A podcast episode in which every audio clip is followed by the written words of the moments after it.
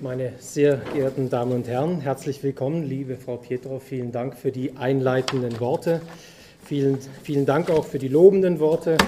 Ja, Landesgeschichte, Regionalgeschichte, Zeitgeschichte, Stadtgeschichte, das sind meine Spezialthemen das will ich auch heute Abend zu Ihnen reden. Ich will zu Ihnen reden, so ist der Vortrag ja angekündigt, über Heinrich Köppen. Er hat Sie alle ja begrüßt, vorne gleich auf der ersten Tafel über Heinrich Köppen, den SS-Obersturmbannführer und Kommandeur des 3. Bataillons der SS-Standarte Germania, die seit 1937 in Radolfzell stationiert war. Sie sehen also ein regionalgeschichtliches Thema, das ich jetzt äh, auch nach vielen Forschungen, die ja schon vorliegen, zur Strukturgeschichte des Nationalsozialismus in der Region, ich darf auch die Bände der Stadtgeschichte ähm, erwähnen, hier in Konstanz von Herrn Trapp, von Herrn Burchardt. Da ist ja schon einiges getan worden. Trotzdem Trotzdem, meine sehr geehrten Damen und Herren, ist äh, immer noch vieles im Unklaren und vor allem Akteure, Handelnde, Schlüsselfiguren ähm, im Nebel, im Dunkel der Geschichte. Einzelne werde ich heute rausholen.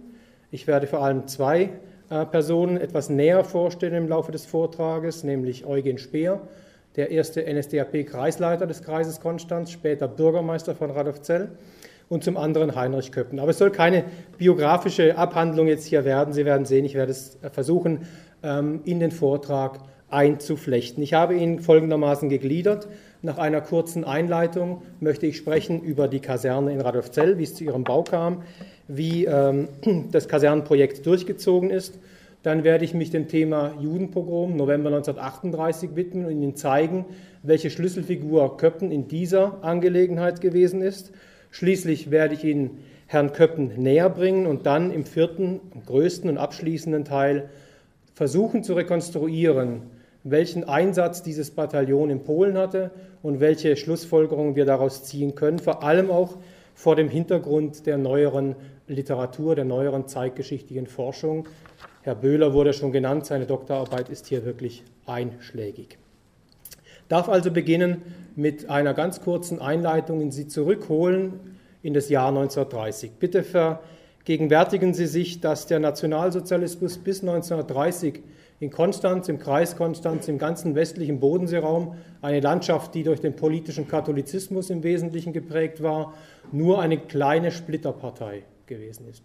Erst ab 1930 beginnt allmählich, im Reichstrend liegend, die NSDAP hier größer zu werden und Stimmenanteile hinzuzugewinnen.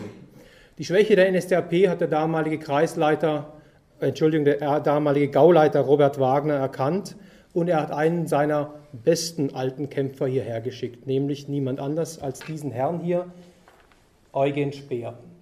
Speer war mit ähm, Wagner auch familiär verbunden, also die beiden kannten sich sehr lange. Speer ist jetzt der Mann, der in der Regionalgeschichte meines Erachtens bislang viel, viel zu kurz gekommen ist.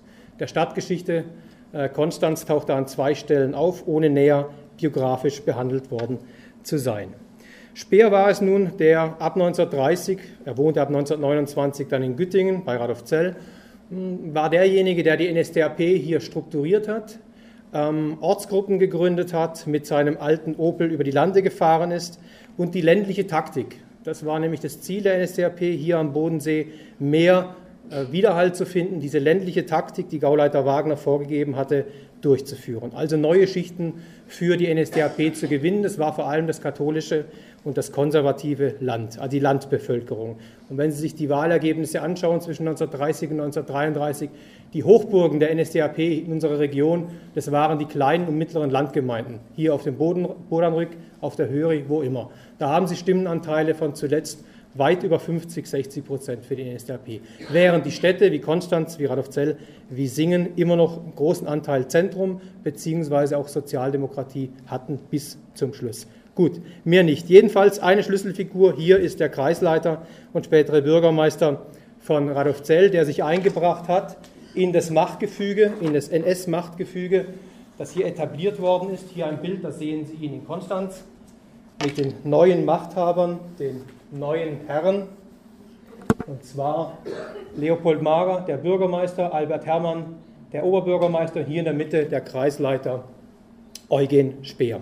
eine ganz zentrale Figur, der jetzt ab 1934 den Bürgermeister in Radolfzell verdrängt. Er war als Kreisleiter der NSDAP ja nicht bezahlt. Er war daher auch hoch verschuldet, also ihm standen tatsächlich die Schulden bis über beide Ohren, sodass er ähm, nach einem bezahlten Posten Ausschau gehalten hat, der ihm dann verschafft worden ist. Also er ist jetzt Bürgermeister von Radolfzell und versagt in dieser Funktion vollkommen. Was er zuvor bis 1933 gut gemacht hat, nämlich mit ungeheurer Brutalität die politischen Gegner angegriffen hat, in Saalschlachten ganz vorne mit dabei war, das wird ihm jetzt zum Nachteil, nachdem er eine Funktion ausfüllen muss, nämlich eine Verwaltungsposition einnehmen muss, eine Stadt oder ein Städtchen damals, Radolfzell, zu verwalten. Das ist ihm nicht gelungen, Korruption grassierte, die alten Kämpfer, seine alten Kämpfer traten gegen ihn auf, er war also innerhalb von anderthalb Jahren hatte er abgewirtschaftet. Es ging so weit, dass die NSDAP ihn abberufen hat, Gauleiter Wagner ihn abberufen hat, ein Verfahren angestrengt worden ist und er als alter Kämpfer seit den frühen 20er Jahren Mitglied der Partei aus dieser Partei ausgeschlossen worden ist. Er verstirbt dann ein Jahr später, 1936, völlig gebrochen, hochverschuldet, ähm, als ein gestürzter regionaler alter Kämpfer in der Nähe von Karlsruhe. Dieser Speer wird jetzt ganz entscheidend für die Kaserne. Ich komme zum ersten Punkt, die Kaserne in Radolfzell. Ich darf zuerst mit einer Feststellung beginnen. Die Feststellung ist, dass die Stadt Radolfzell, vertreten durch Eugen Speer als Bürgermeister, dem Reich das Gelände, die Gemarkungsfläche für einen Kasernenneubau übergeben hat und damit Berlin in gewisser Weise unter Zugzwang gebracht hat. Ich erkläre das gleich. Ich zeige Ihnen hier ein Bild der Kaserne für diejenigen, Sie nicht kennen. Das sieht ja heute äh, noch ziemlich ähnlich aus. Ist heute das Ritz untergebracht, Radolfzeller Industrie. Herr Fenner, helfen Sie mir bitte. Radolfzeller Innovationszentrum. Ja, Kollege aus Radolfzell ist auch unter uns. Ähm, aus Ministerialsicht aus Berlin war nun dieses Radolfzell oder der ganze Bodenseeraum ja nicht unbedingt äh, das Zentrum, wo man eine SS hinlegen wollte, wo Kasernen gebaut werden wollten, sollten für die SS. Sie war vielmehr die Bodenseeregion, ich habe das Zitat in einem Bestand Reichsfinanzministerium im Bundesarchiv gefunden, Zitat, es war eine gottverlassene Gegend, weit weg, weg, weit weg an der Schweizer Grenze. Das hat gleich noch Auswirkungen. Also dieses Radolfzell war jetzt, und das möchte ich betonen, nur in die Planungen, nur in den Fokus äh, Berlins geraten, äh, weil dieser Eugen Speer eigenmächtig als Bürgermeister Verträge mit Architekten, Bauunternehmern äh, für einen Kasernenbau bereits unterschrieben hatte und damit ähm, das Reich Berlin unter Druck gesetzt hatte in gewisser Weise. Die Überlassung von 55 Hektar Gemarkungsfläche für das Kasernenareal äh, war ja nicht ganz ohne. Ähm, die Hinterlassenschaft SS-Kaserne ist in meinen Augen äh, die giftige Hinterlassenschaft der SS-Kaserne ist das Verdienst in Anführungszeichen des alten Kämpfers und des brutalen Machtmenschen Eugen Speer. Oder, wenn Sie es kurz haben wollen, ohne Speer keine Kaserne. Im Sommer 1937 nun kommt das dritte Bataillon der SS-Standarte Germania. Die Standarte selber hat ja ihren Sitz in Hamburg-Wedel. Sie kommt von Wolterdingen, das ist in der Lüneburger Heide in der Nähe von Soltau, Manche von Ihnen werden die Gegend kennen, da gibt es einen berühmten Vogelpark, den man besichtigen kann. Ähm, aus dieser Gegend, aus Wolterdingen, wo in relativ kurzer Zeit ein Lager eingerichtet worden ist, da ist dieses dritte Bataillon aufgestellt worden. Es kommt jetzt nach Radolfzell. Ich darf einen Schritt zurückgehen zur Geschichte dieser Einheit, damit Sie nämlich sehen, wer darin Dienst getan hat. Also ab 1934 setzen Werbemaßnahmen für die sogenannte SS-Verfügungstruppe ein. Die ähm, Freiwilligen, die jetzt da sich werben lassen, verdienen, äh, Entschuldigung, verpflichten sich für eine vierjährige freiwillige Dienstzeit in der SS und sie stammen im Wesentlichen aus Norddeutschland. Was ja auch nicht wundert, wenn, das, äh, wenn die erste, das erste Lager, die erste Kaserne sozusagen in Wolterdingen stand. Die Freiwilligen kamen überwiegend aus Nord- bzw. Teile aus West- oder Ostdeutschland. Daher stammten diese Freiwilligen. Also, ähm, das dritte Bataillon wurde neu aufgestellt, somit buchstäblich aus dem Nichts geschaffen und in diesem neuen Lager Wolterdingen militärisch ausgebildet. Interessanterweise sowohl Waffen als auch Uniformen trafen erst nach vielen Wochen im Lager ein. Das heißt, alles war tatsächlich provisorisch die ersten Wochen und Monate.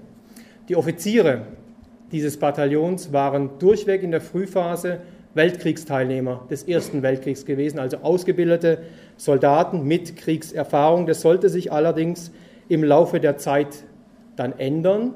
Ab 36, 37, 38 rückten junge Offiziere als Führernachwuchs aus den verschiedenen Junkernschulen, unter anderem aus Braunschweig, dann in das Bataillon ein. Das führte zu Spannungen, das werde ich Ihnen auch gleich nahelegen. Es führte zu Spannungen, nämlich einerseits die erfahrenen Weltkriegsteilnehmer in höheren Dienstgraden, in niedrigen Dienstgraden dann, wie es ein Historikerkollege genannt hat, die Generation des Unbedingten. Also junge Offiziere, ideologisch gefestigt, geschult, nicht Kriegsteilnehmer wohlgemerkt, die Nachkriegsgeneration, die Kriegsjugendgeneration, das war der mittlere Führungsbau. Chef dieses Ganzen war SS-Obergruppenführer Fritz Jeckeln. Er war gleichzeitig Führer des SS-Oberabschnitts Mitte in Braunschweig. Dieser Jeckeln ist eine ganz entscheidende Figur. Sie sehen ihn hier, zusammen mit Herrn Köppen übrigens. Aber wir konzentrieren uns jetzt bitte auf den Herrn in der schwarzen Uniform. Fritz Jeckeln war also zuständig ähm, für das Regiment Germania. All diejenigen, die sich etwas näher mit dem Holocaust beschäftigt haben, ist der Name Jeckeln ja nicht unbekannt. Jeckeln war ab 1941 dann höherer SS- und Polizeiführer bei der Heeresgruppe Mitte, beziehungsweise recht bald im Ostland, also in einem Teil der besetzten Sowjetunion. Er hat zu verantworten die Ermordung Zehntausender von Juden. Und Jeckeln war einer, und das erleben wir immer wieder in der Forschung, einer dieser SS-Offiziere, der dafür gesorgt hat, dass sein gesamter Stab mitgemordet hat und er selbst auch. Also sozusagen Blut schweißt zusammen. In die Verbrechen einbinden, den, jetzt, den letzten Schützen dieses und den letzten Schreibmaschinen-Soldaten, ähm, also den letzten Schreibstubenhengst, jeder wird eingebunden für das Ermorden. Jäckeln hat 1946 dafür bezahlt, er ist zum Tode verurteilt worden und wurde in Riga hingerichtet. Dieser Jäckeln ist jetzt Vorgesetzter von 1937 von Heinrich Köppen. Das wesentliche Ausbildungsziel hier, Sie sehen auch das provisorische, das Lagerleben da hinten, das Ausbildungsziel im Lager Wolterdingen war tatsächlich unbedingte Disziplin, absoluter Gehorsam in einigen Zeitzeugnissen ähm, auch so bestätigt. Kommen wir zur Disloziierung der Standarte Germania. Und da fällt Ihnen dann gleich auf, was ich mit der gottverlassenen Gegend gemeint habe. Also, das Regiment, die Standarte, hatte mit dem ersten Bataillon ihren Sitz in Hamburg-Wedel unter Kommandeur Demmelhuber. Das zweite Bataillon war in Nordhessen, in Arolsen stationiert die Gradschützenkompanie in Wismar und jetzt das dritte Bataillon nach langem, langem Kampf ganz, ganz in den Süden des Reichs, nämlich in Radolfzell. Trotzdem, der Schwerpunkt der Rekrutierung blieb weiterhin Norddeutschland. Um Ihnen noch eine Dimension zu geben, es waren 1936, 37 lediglich drei Standarten SS-Verfügungstruppe im Reich. Es war einmal die Germania mit ungefähr 2000 Mann, es war die Leibstandarte Adolf Hitler, die in der ehemaligen Hauptkadettenanstalt in Berlin-Lichterfelde untergebracht war, da wo heute übrigens das Bundesarchiv sitzt.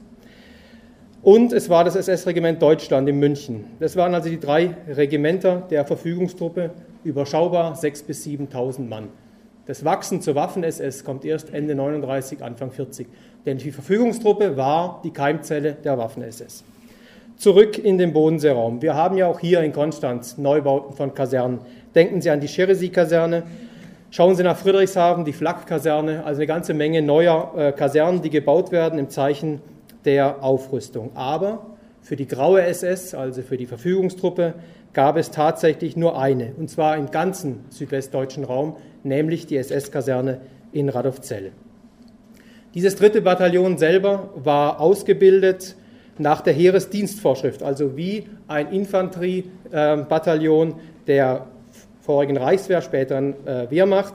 Also es war ausgebildet nach der Heeresdienstvorschrift und es war vor allem ein pferdebespanntes Infanteriebataillon. 27 Offiziere, 175 Unteroffiziere, 586 Mann sind im Sommer 1937 von Wolterdingen nach Radolfzell gekommen, zusammen mit 89 Pferden.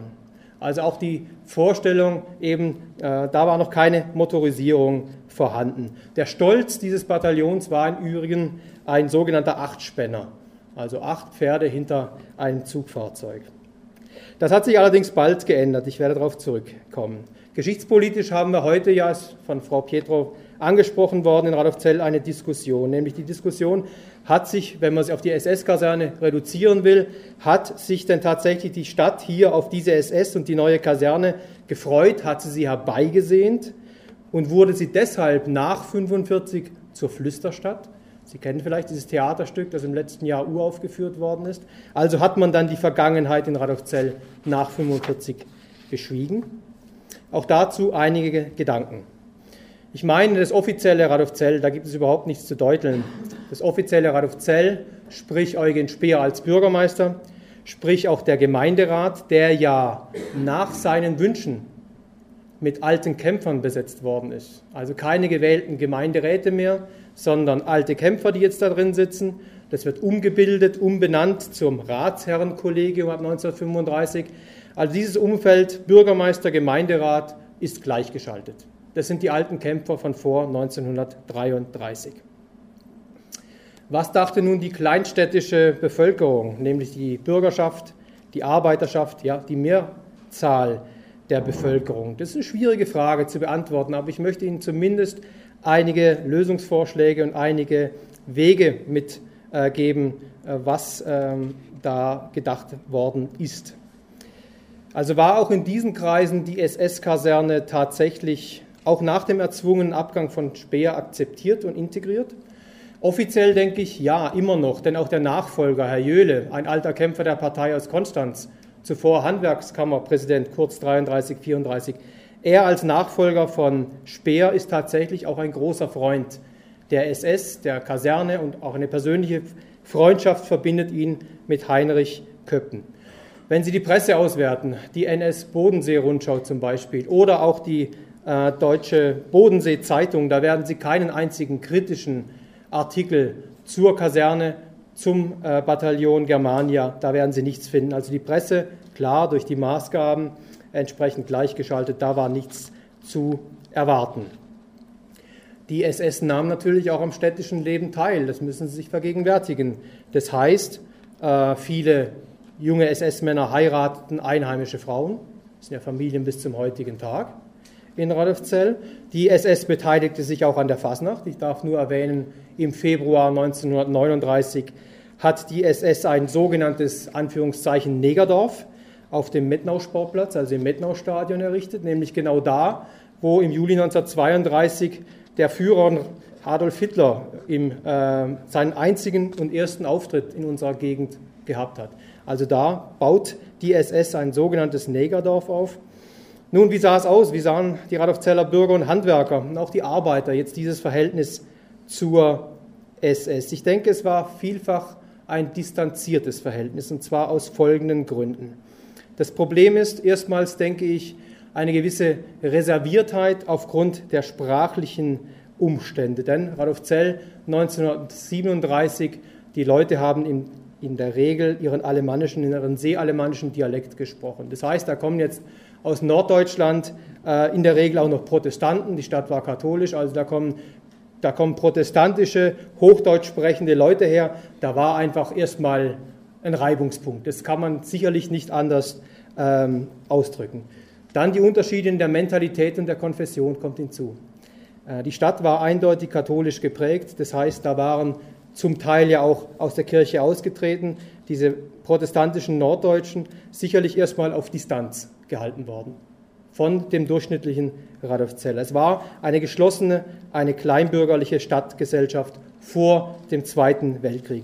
Und dass es Vorbehalte gegen Norddeutsche gegeben hat, gegen Preußen und Protestanten insbesondere, das belegt ja auch die Geschichte nach 45, nämlich der Umstand, dass man hier nach 45 Träume einer schwäbisch-alemannischen Demokratie geträumt hat, nämlich hier unter sich sein zu wollen, den Dialekt zu pflegen, nach Schweizer Vorbild äh, den Staat aufzubauen. Das ist ein ganz anderes Thema, da gehe ich nicht weiter darauf ein. Jedenfalls gegen den preußischen Militarismus war in Radolfzell, war generell hier in der Gegend, ist Stellung bezogen worden. Das sehen Sie in der Presse von vor 1933. Etwa schauen Sie die SPD-nahe oder den SPD-nahen Volkswillen an oder die katholische Deutsche Bodensee-Zeitung. Da heißt es immer wieder bei den Auftritten der NSDAP, der Partei, wenn auch die SA marschiert ist, dann hieß es dann, was die machen, das ist doch Soldateles spielen. Ja, das war das, Soldateles spielen. Da waren nicht alle damit einverstanden. Und dann kam ein wichtiger Punkt hinzu, das Verschenken von städtischem Eigentum durch einen NS-dominierten Gemeinderat und einen offensichtlich überforderten Bürgermeister. Wenn Sie dann noch in Rechnung stellen, dass bei der Arbeitsvergabe für die Kaserne auswärtige Handwerker, auswärtige Baufirmen, auswärtige Architekten damit beauftragt worden sind, dann können Sie vielleicht ermessen, was die Kaserne für Radolfzell in den Anfangsjahren bedeutet hat. Ich bringe Ihnen jetzt drei kurze Belege, bevor ich zum nächsten Thema übergehe.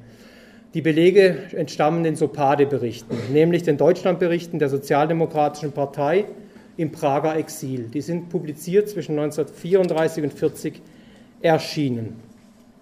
Zum einen diese entschädigungslose Pachtauflösung, die hat wirklich böses Blut gemacht. Ich darf zitieren aus dem Bericht vom September 36. Diese Berichte stammen wiederum von sozialdemokratischen Gewährsmännern in Deutschland, die eben nach Prag geschmuggelt worden sind, in der Regel hier über die Schweizer Grenze. September 36, Zitat. Der frühere, jetzt abgesetzte Bürgermeister von Radolfzell, Speer, hatte noch bewirkt, dass eine SS-Schule nach Radolfzell gelegt wird.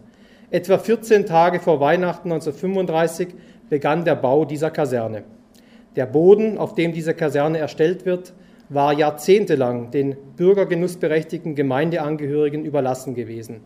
Sie sollten nun von der Stadt entschädigt werden. Jetzt klagen diese Leute gegen die Stadt, weil sie ihre Ablösungsverpflichtungen nicht einhält. Also die Stadt hat nicht gezahlt. Das hat sehr viel böses Blut gemacht.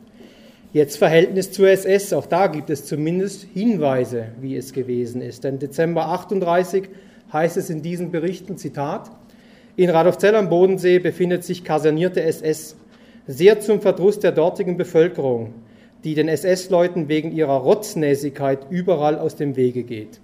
Zitat Ende.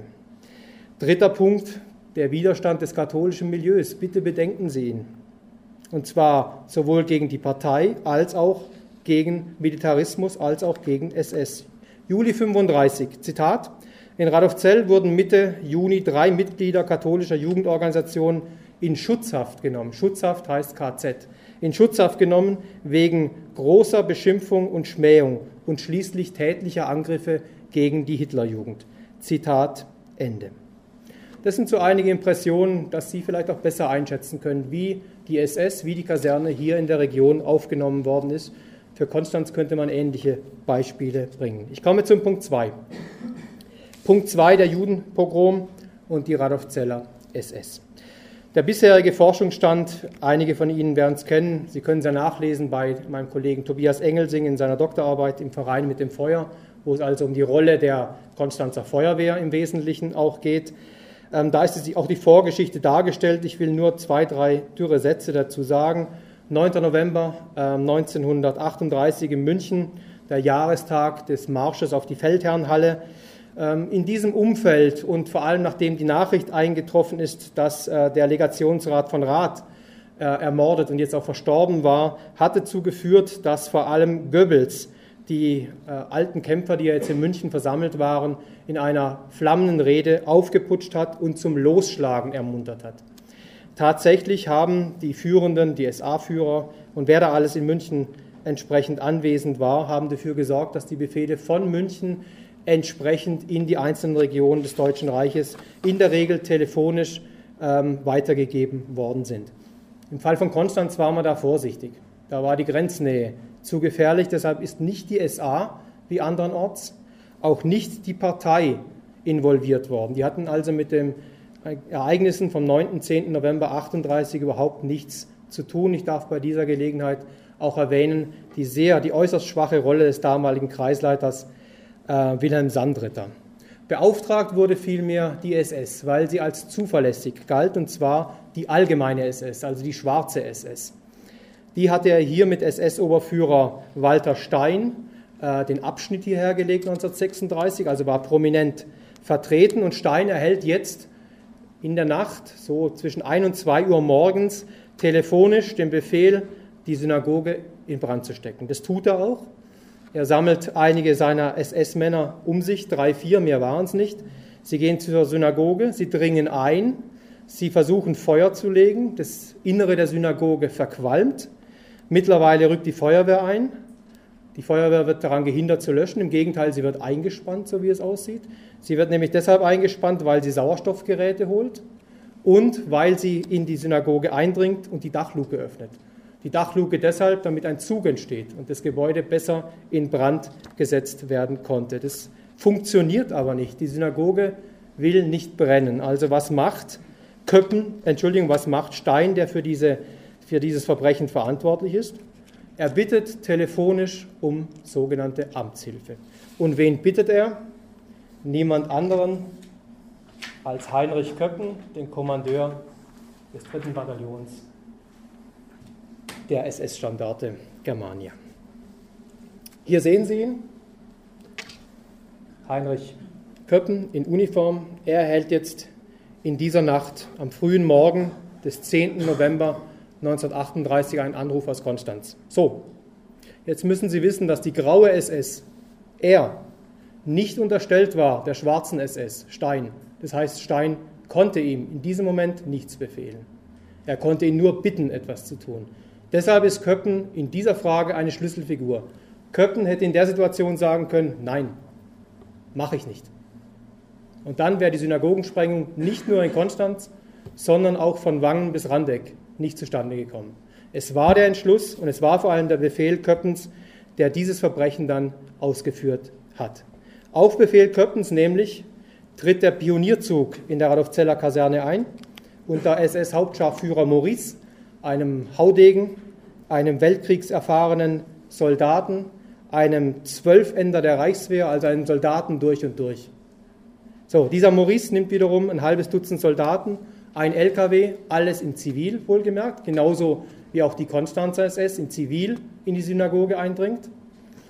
Sie fahren von Radolfzell hierher und bedienen sich des Sprengstoffs Ekrasit mit drei Ladungen Ekrasit am frühen Morgen gegen 7.30 Uhr sprengt dieser Pionierzug unter SS-Hauptscharführer Maurice die Konstanzer Synagoge. Dann stürzt sie ein und erst als sie einstürzt, beginnt der Dachstuhl in Flammen oder geht ein Flammen auf und tatsächlich die Synagoge ist zerstört. Im Anschluss erteilt derselbige Köppen seinem Pionierzug den Befehl, sämtliche Synagogen auf der Höri zu sprengen.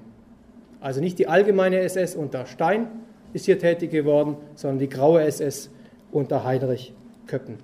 Und das sind tatsächlich neue Erkenntnisse, die wir so bisher noch nicht gehabt haben.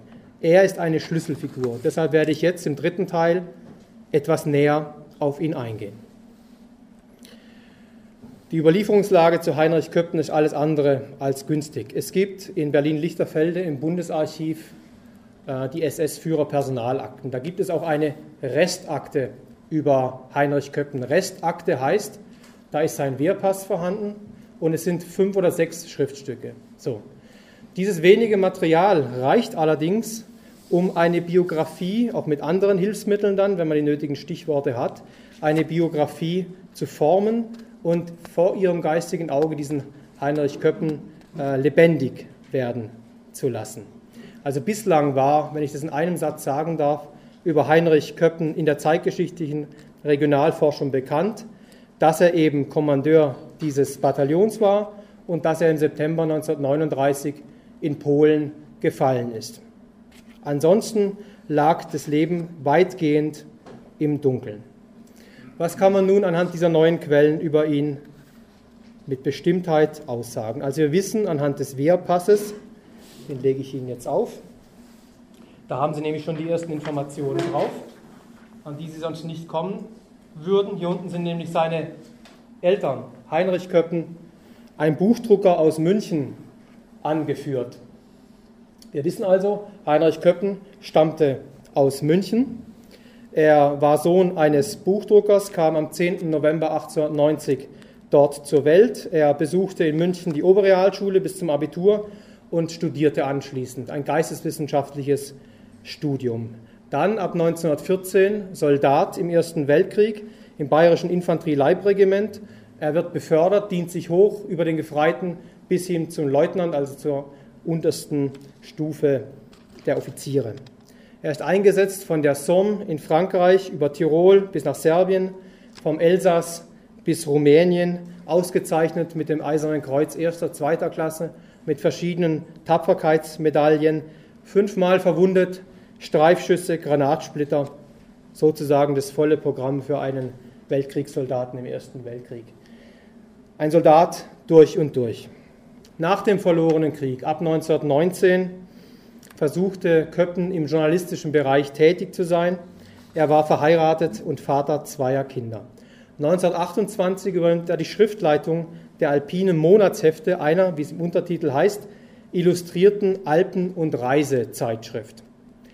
Diese Zeitschrift, die ja dann auch seinen Lebensunterhalt darstellte, die wird im Sommer 1932, also auf dem Höhepunkt der Weltwirtschaftskrise, aufgrund gesunkener Verkaufszahlen eingestellt und Köppen ist, wie viele, viele andere auch, ab diesem Zeitpunkt arbeitslos.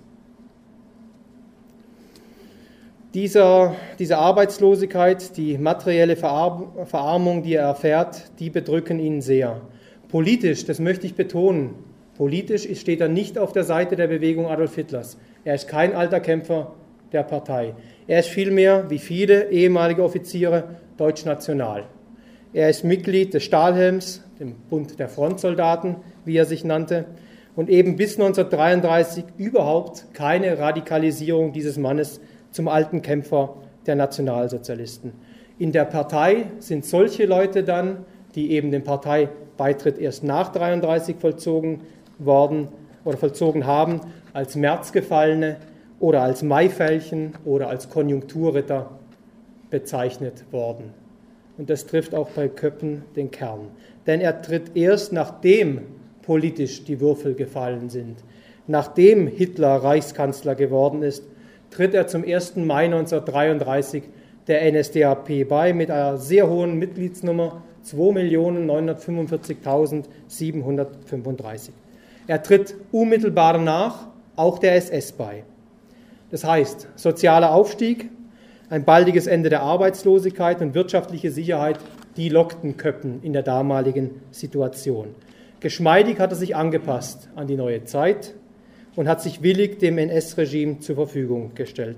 Und das Regime selber suchte ja solche Karrieristen, Akademiker, Technokraten. Man brauchte sie. Man hat ihn mit Handkuss tatsächlich genommen und hat ihm eine beachtliche Karrierechance gegeben. Auf die komme ich jetzt zu sprechen, nämlich innerhalb der schnell wachsenden Schutzstaffel der SS. Ab 1934, Februar 1934, besucht, ähm, besucht er einen Führerkurs in Mölln, um vorbereitet zu werden, ideologisch auf, entsprechend, auf entsprechende Führungstätigkeiten. Zum 1. Mai 1935 dann wird der Weltkriegsoffizier in das zweite Bataillon der SS-Standarte Deutschland in Dachau eingegliedert und am 9. November schließlich vereidigt. Das heißt, in der Stadt mit dem größten damaligen Konzentrationslager erlernt Köppen das Handwerkszeug des Männer- und Mörderordens. Parallel zu dieser ideologischen Schulung, die er in den frühen 30er Jahren erfährt, parallel dazu wird er auch militärisch weitergebildet, was er nachher zusammenpasst mit der SS-Verfügungstruppe. Nämlich im Sommer 35 besucht Köppen für zwei Monate einen Lehrgang an der Infanterieschule in Döberitz. Damit verfügte er erstens über Kriegserfahrung, zweitens über ideologische Prägung und drittens über eine theoretische Ausbildung zur Führung einer größeren Einheit.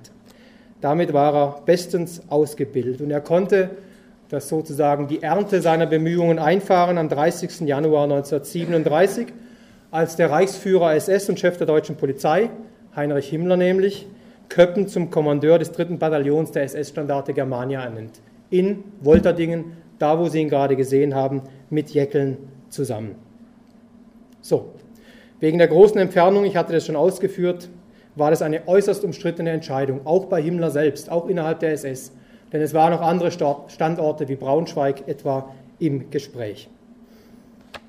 So, wie war es denn nun mit dem Verhältnis dieses neuen Kommandeurs zu den nachrückenden jüngeren Offizieren und Unteroffizieren?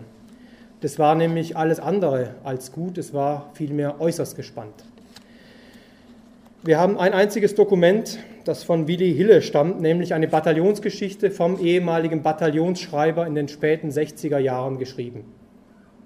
Dieser Willi Hille schreibt, ich darf zitieren, Köppen legte eine Strenge die mit seinen äußeren Gesichtszügen harmonisierte, an den Tag, die keinesfalls geeignet war, ein Gefühl des Ver- oder Zutrauens zu erwecken.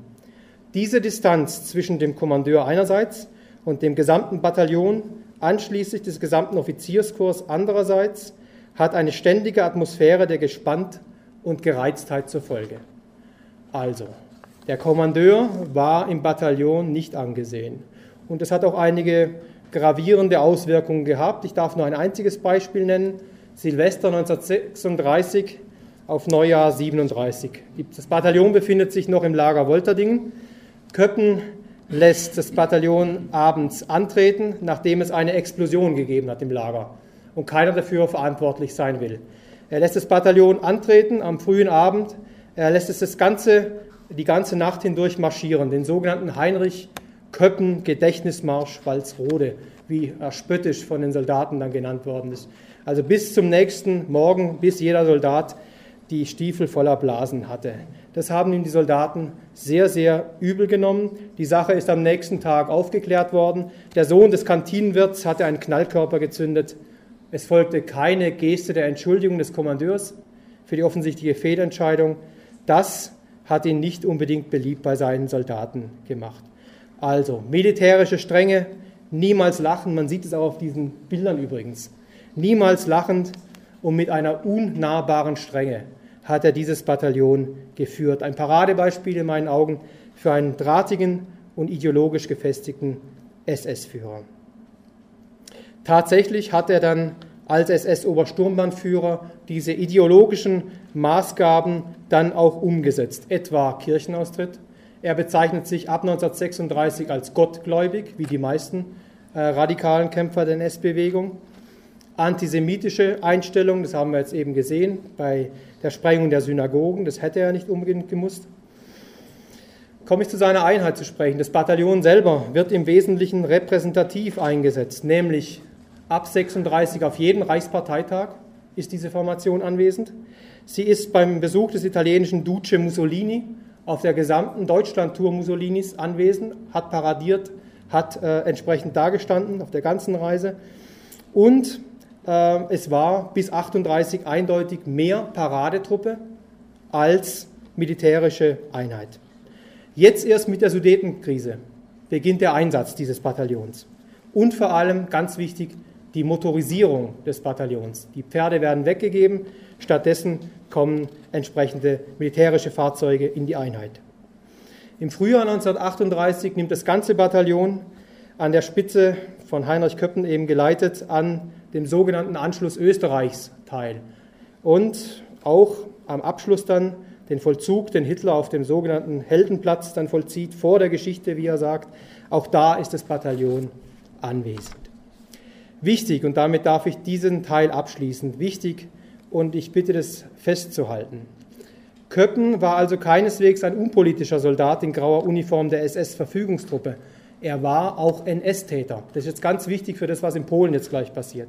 Er war auch NS-Täter, wie wir gesehen haben bei dem Befehl, die Synagogen hier in der Gegend zu sprengen. SS-Obersturmbannführer Köppen hatte die antisemitische Ideologie bis in jede Haarspitze in sich aufgesogen. Jetzt komme ich zum 1. September 1939. Das Bataillon nimmt am Überfall auf, auf Polen teil. Wichtig, ich darf es noch einmal betonen, wir haben außer der Bataillonsgeschichte, die eine Innenperspektive wiedergibt und von einem ehemaligen Bataillonsmitglied geschrieben worden ist, von Willi Hille, nichts, was sich tatsächlich mit diesem äh, Bataillon oder auch dem ganzen Regiment wissenschaftlich gesehen beschäftigt. Und Hille schreibt auf Seite 7, das darf ich hier zitieren, von einem Bataillon, nämlich dem eigenen, Zitat, das sauber und anständig zu kämpfen verstand. Sauber und anständig zu kämpfen verstand. So, wollen wir mal gucken, war das tatsächlich so? Hat das dritte Bataillon der Radolfzeller SS hier sauber und anständig in Polen gekämpft? Wir wissen aktuell noch recht wenig, was in Polen tatsächlich im entsprechenden Bereich der SS-Standarte Germania geschehen ist.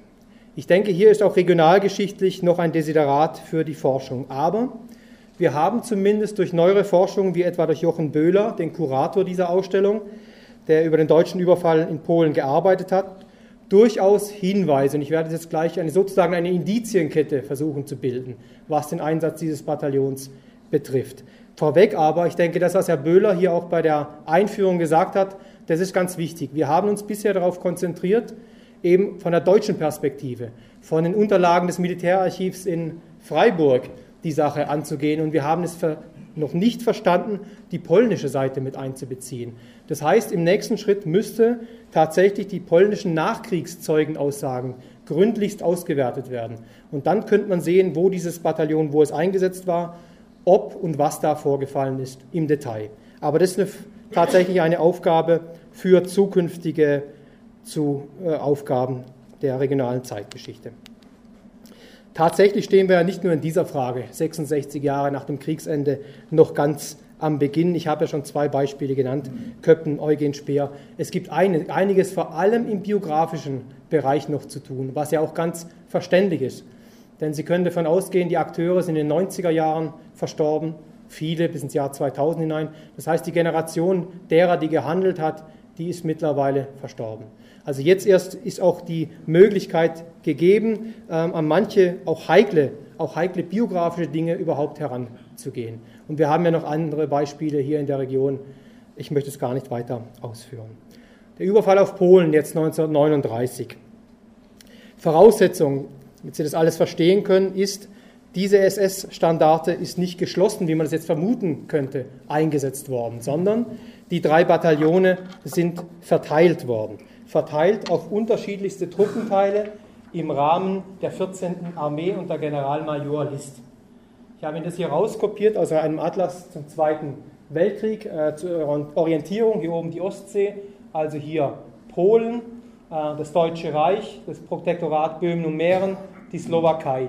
Hier rot eingezeichnet äh, finden Sie jetzt das äh, Kommando, das Armeekommando der 14. Armee.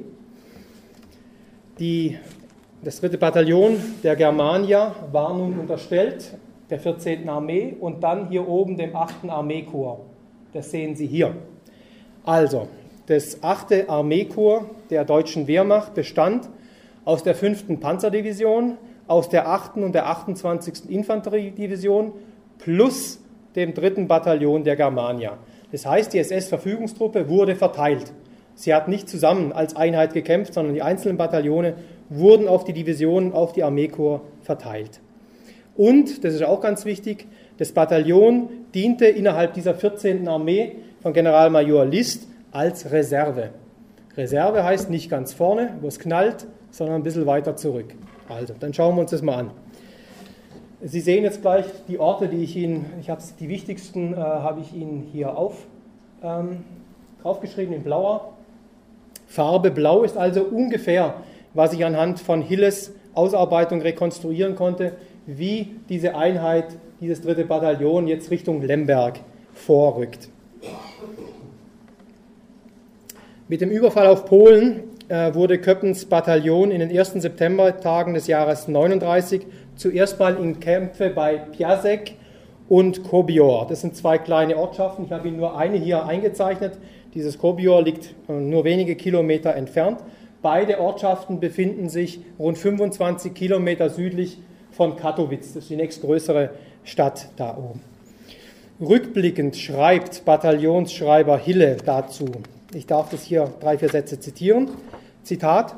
Am 2. September im Morgengrauen überschreitet das Bataillon die polnische Grenze, um in Richtung Piasek vorzustoßen bis in die Nachtstunden des 3. September, ohne mit dem Feind in Berührung gekommen zu sein. Doch am 3. September, spät abends, empfängt das Bataillon mitten im Wald eine Feuergabe. Ihr alle, also da spricht, spricht er seine Kameraden an, ihr alle werdet euch dieses Ereignisses noch recht gut erinnern, sodass eine nähere Beschreibung sich erübrigt. Es war schon ein komisches Gefühl, das erste Mal überhaupt scharf durchzuladen und dann schießen zu müssen. Aber wir hatten noch einmal Glück. Im Wald, auf einer engen Straße, wurde gewendet und der Rückmarsch nach Piasek angetreten, um hier den Morgen abzuwarten. Dann sollte der Vormarsch fortgesetzt werden. Man wollte nicht unnütz die Männer in Gefahr bringen, denn hier war zur Gewissheit geworden, dass man es beim Gegenüber nicht mit regulären polnischen Truppen, sondern mit Partisanen, drüben heißt es Freischärler nachher in der Ausstellung, mit Partisanen zu tun hatte. Denn dem Heeresbericht zufolge konnten sich in diesem Raum überhaupt keine polnischen Truppen mehr befinden. Zitat Hille Ende. Also, die SS, dieses dritte Bataillon, stößt erstmals auf sogenannte Partisanen. Kein Wort selbstverständlich, ob man anschließend diese Partisanen gesucht, gestellt und wie man sie eventuell behandelt hat. In diesem offiziellen Bericht des Bataillons.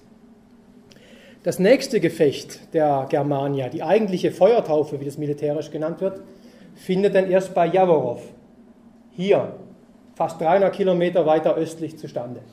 Das heißt, wir wissen nicht, was dieses Bataillon im Süden Polens denn tatsächlich als Reservebataillon im Rahmen der 14. Armee getan hat. Was tat die SS bis dahin? Wenn man sich jetzt die neuere Forschungsliteratur anschaut, und ich habe das in Vorbereitung dieses Vortrages getan, dann kann man doch einige Feststellungen treffen. Also zuerst einmal waren die Aufgaben dieses Bataillons Freischärlerbekämpfung und Sicherung des rückwärtigen Raumes. Es gibt dazu im Bundesarchiv in Freiburg ein Dokument, nämlich die 5. Panzerdivision, die ja Teil dieses, acht, dieser achten, dieses achten Armeekorps gewesen ist. Äh, diese 5. Panzerdivision berichtet also dem Armeekorps am 3. September 1939 und fordert die Germania, Zitat, zum Aufräumen und Durchsuchen der Orte, Zitat Ende, in Ostoberschlesien an. Also die Panzerdivision ruft die SS zum Säubern. Das Armeekommando 14 erlässt einen Tagesbefehl nur sieben Tage später, 10. September 39, an die SS-Standarte Germania. Und die wurde jetzt angewiesen, Zitat, das Armeegebiet hinter der kämpfenden Truppe von umherstreifenden polnischen Soldaten zu säubern, Aufständische und sonstige Personen, die unerlaubt Waffen besitzen, unschädlich zu machen. Zitat Ende. Daraus kann man nur folgende Schlussfolgerung ziehen. Das dritte Bataillon der SS-Standarte Germania hatte nur deshalb erst Mitte September 1939 seine sogenannte Feuertaufe, weil es zuvor Jagd auf, in Anführungszeichen, Partisanen gemacht hatte. Das Zitat unschädlich machen in der Terminologie des Zweiten Weltkriegs heißt schlichtweg erschießen oder aufhängen. Ein weiterer Beweis für, dieser, für diese Noch-These, muss ich sagen, für diese These ist, der Stabschef des Generalquartiermeisters des OKH, Generaloberst Wagner, schrieb in seinem Tagebuch am 3. September 39, in Ostoberschlesien, also wo Germania war, in Ostoberschlesien sind überall schwere Bandenkämpfe, die nur durch drakonische Maßregeln gebrochen werden können. Zitat Ende. Also Bandenkrieg, sogenannter Bandenkrieg in genau diesem Gebiet. Oder indirekt wird es formuliert vom Chef der Ordnungspolizei, am 5. September in Tschenstochau, also gar nicht weit weg. Da war er. Also wir sind jetzt hier oben. Tschenstochau, das ist ungefähr 50 Kilometer nördlich von Katowice. Da schreibt der Chef der Ordnungspolizei, hier seien dieselben Maßnahmen wie in Ostoberschlesien anzuwenden, sprich, ich darf jetzt wörtlich zitieren, Aufhängen von polnischen Franc-Tireuren an Laternenpfählen, also sichtbar für die gesamte Bevölkerung. Zitat Ende. Generaloberst List, also der Vorgesetzte der SS, versucht in einem Geheimbefehl vom 18. September 1939 die Gewalt zu bremsen, die geherrscht hat im rückwärtigen Raum. Dieser Befehl ist auch an die unterstellte SS Germania gegangen. Auch ihn darf ich zitieren, bevor ich zum Ende komme. Zitat: Es mehren sich in den letzten Tagen die Meldungen über Disziplinlosigkeiten, Übergriffe und Willkürmaßnahmen gegen die Zivilbevölkerung. Als Beispiele müssen angeführt werden Plünderungen, eigenmächtiges Erbrechen von Läden und Aneignung solchen Gutes, das nicht zum täglichen Bedarf benötigt wird, willkürliche Erschießungen ohne vorhergehendes kriegsrechtliches oder standrechtliches Urteil, Misshandlung Wehrloser, Vergewaltigungen und Notzuchtverbrechen, Niederbrennen von Synagogen. Alle diese Vorfälle lassen ein Nachlassen in Disziplin und Haltung der Truppe erkennen. Und jetzt kommt der entscheidende Satz. Vor allem bei den im rückwärtigen Armeegebiet eingesetzten Einheiten. Zitat Ende. In einem Satz. Vieles deutet in meinen Augen darauf hin, dass die im rückwärtigen Gebiet als Reserve eingesetzte Radolfzeller SS rund 14 Tage lang damit beschäftigt war, sogenannte Freischärler und Partisanen im südlichen Teil von Polens, Zitat, unschädlich zu machen, sprich zu ermorden. Der weitere Vormarsch geht jetzt in Richtung Jaworow. Ich nehme jetzt hier diese Darstellung wieder auf. Hier kommt es zur ersten, zur sogenannten Feuertaufe. Das heißt, das erste schwere Gefecht nach 15 Tagen, das erste schwere Gefecht, in die, die das dritte Bataillon verwickelt wird. Und zwar ein schweres Nachtgefecht, ein Nahkampf mit Bajonetten und Gewehrkolben auf brutalste Weise ausgetragen. Dazu gibt es von polnischen überlebenden Kriegsveteranen Zeichnungen. Das ist also Jaworow in der Nacht vom 15. auf den 16. September 1939. Da sehen Sie auch gut Einsatz von Gewehrkolben, Bajonette. Die Deutschen sind völlig überrascht. Wie gesagt, die erste größere Gegenwehr. Die Gegner äh, sind Rekruten und Aus, ja, das sind Offiziersanwärter der Offizierschule in Krakau, die sich hier zur Wehr setzen.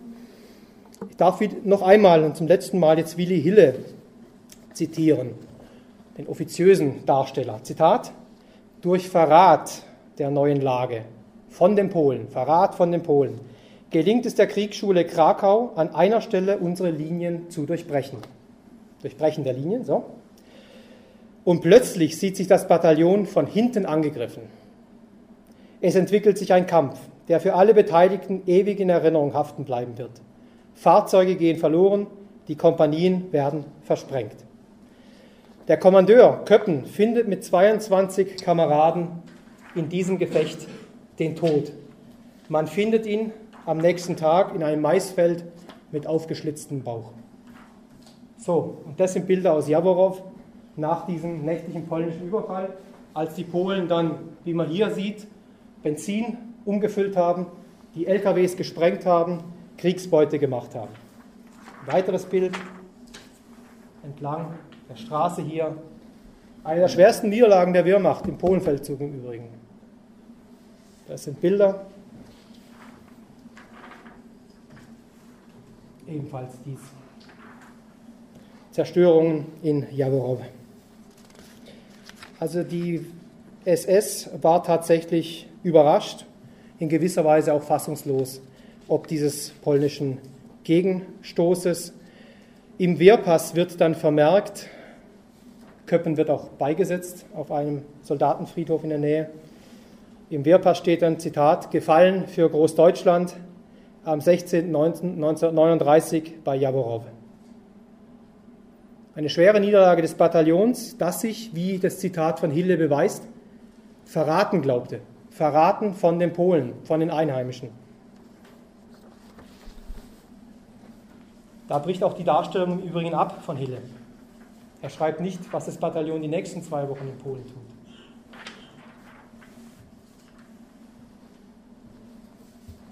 So, hier ist Jaworow. Hier 20 Kilometer, 15 Kilometer südlich die Ortschaft, Frau Pietrow, ich glaube, Sie müssen mir helfen. Schimmischl. Schemmischl. Genau. 15 Kilometer entfernt von der schweren Niederlage des Bataillons beginnt am übernächsten Tag der größte, das größte Judenmassaker das in Polen stattgefunden hat. Ich will nicht behaupten, dass die, das dritte Bataillon daran teilgenommen hat. Ich weiß es schlichtweg nicht. Es wäre weiter zu untersuchen. Es ist auffällig, geringe Distanz, zwei Tage nachdem diese Niederlage beigefügt worden ist, 23 Tote im Bataillon und dann werden in der nächstgelegenen Stadt ungefähr 600 Juden ermordet. Gibt es einen Zusammenhang? Ich weiß es momentan nicht. Ich weiß es nicht. Ich komme zum Epilog und zum Schluss, nämlich zum Nachleben von Heinrich Köppen. Himmler selbst bestimmte, dass nach Beendigung des Krieges die sterblichen Überreste von Köppen in einer Gruft in der Kaserne beizusetzen seien, und zwar Zitat, um für alle Zeiten allen, die künftighin die Ehre haben, in der stolzen Standarte Germania dienen zu dürfen, als leuchtendes Beispiel von seltener Tapferkeit und Pflichtreue vor Augen zu stehen. Zitat Ende. Das Zitat stammt übrigens aus einem Artikel in der Bodensee-Rundschau vom 19. Oktober 1939. Also man wollte Köppen ehren, man hat die Kaserne nach ihm benannt. Ab diesem Zeitpunkt hieß sie Heinrich-Köppen-Kaserne in Radolfzell. Und vor allem, man wollte eine pompöse Gruft errichten. Das ist nie geschehen. Aber Köppen als Offizier war polizeilich gemeldet in Radolfzell, wie auch seine anderen Offizierskameraden. Das heißt, er war offiziell Bürger der Stadt Radolfzell. Deshalb galt er fortan auf dem Rathaus als einer der ersten Kriegstoten, als sogar der erste Kriegstote ähm, der Stadt. Deshalb und nur deshalb findet sich sein Name bis heute am Ehrenmal in Radolfzell. Sie werden es kennen, heute war zwar ein bisschen durch eine große Platane etwas eingewachsen, aber im Prinzip steht es ja noch da. Die entsprechenden Platten, die Sie hier hinten sehen, die sind dann ergänzt worden nach dem Zweiten Weltkrieg. Auf einer dieser Platten nicht nur Köppen, sondern auch manch anderer Soldat des dritten Bataillons der SS-Standarte äh, Germania. Und am Volkstrauertag versammelt sich die Stadt, der Gemeinderat, der Oberbürgermeister an diesem Ehrenmal, das im Übrigen von Köppen selbst 1938 eingeweiht worden ist. So, hier bin ich am Schluss. Ich danke recht herzlich für Ihre Aufmerksamkeit, für Ihre Geduld von knapp einer Stunde. Bin selbstverständlich bereit, falls es Fragen gibt, diese zu beantworten. Herzlichen Dank.